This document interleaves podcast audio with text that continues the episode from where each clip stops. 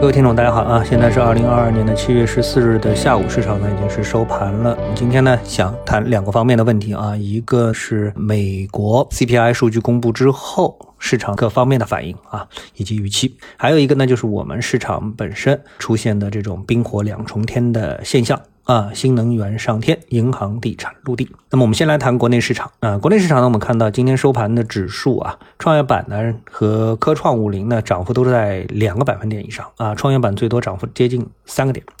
而走的最差的还是上证五零啊，收盘跌幅百分之零点六五，最多的时候跌幅是百分之一啊，这个呢，我们说很久很久啊，我记忆当中似乎都。嗯，没什么记忆了，就是能够在同一天时间里面看到指数啊，能够出现这么大的一种分化的行情。那么为什么会出现这种情况？其实答案呢，我讲大家应该都很清楚啊。上涨的板块里面，从板块涨幅当中，包括什么金属新材料啊、共享单车啊、储能啊、医疗服务啊等等，那么大部分呢都和这个我们说大盘股没关系。但是呢，在跌幅居前的板块中，如果我们从 ETF 的角度来说，我们看到是什么？金融啊、银行、地产这样的一些大体量的行业是跌幅靠前，所以他们呢对整个上证五零的指数啊，或者说对上证指数的影响就比较的负面。那么今天上证指数呢也是下跌的，跌幅是百分之零点零八，跌的虽然不多，但是和创业板、科创板相比，那就属于跌得很惨了啊。那么上涨的板块，其实我觉得没有什么太多可以去研究的啊，因为这是一个上升的趋势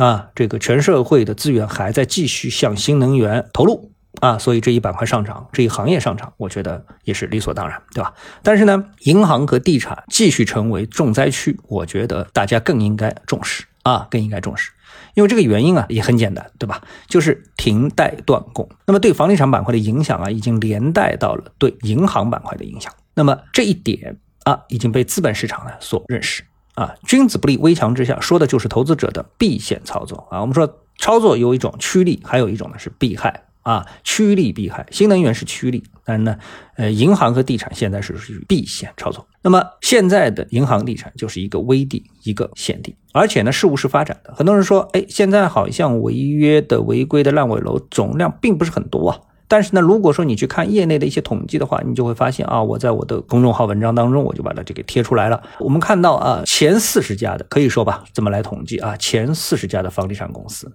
爆雷的超过十家，十几家。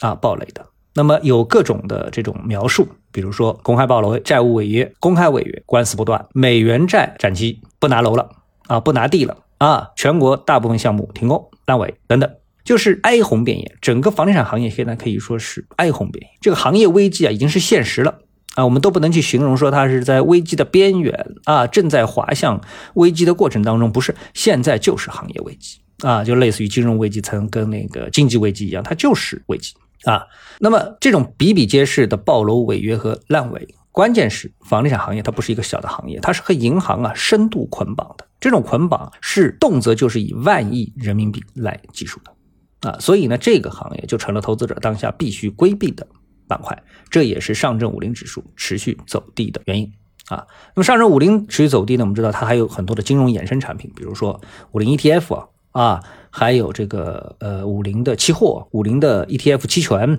啊，这些衍生产品呢，其实我觉得现在都面临着交易上的这个新的一轮危或者是机。好，我们看一下银行股里面，今天我注意到，像招商银行啊，今天的跌幅达到了百分之三点七六啊，这个是收盘跌幅啊，之前跌幅还有更多，差不多接近六个点的跌幅。招商银行能走得这么疲软啊，它从二零二一年底的五十七块。五十八块啊，走到现在是三十六块，可以说是一路盘跌啊，也不能说暴跌吧，一路盘跌。这一波的大盘的上升行情跟它一点关系都没有啊，能走得这么疲软，不看不知道，一看吓一跳。好，那么第二部分呢，我们来谈一谈隔夜的美国的 CPI 数据啊，对我们有什么样的一些启发啊？数据很差，这个大家都知道了。但是有两点很多人可能没有注意到，一个呢是美国总统拜登说这个数据已经过时了啊，不用当真，因为公布的是六月份，对吧？现在已经是七月份了，所以他说我们现在要这个展望七月份的数据，而不是去过度纠结于六月份的数据。那想想那也是有道理的，毕竟原油价格在七月份是跌了不少。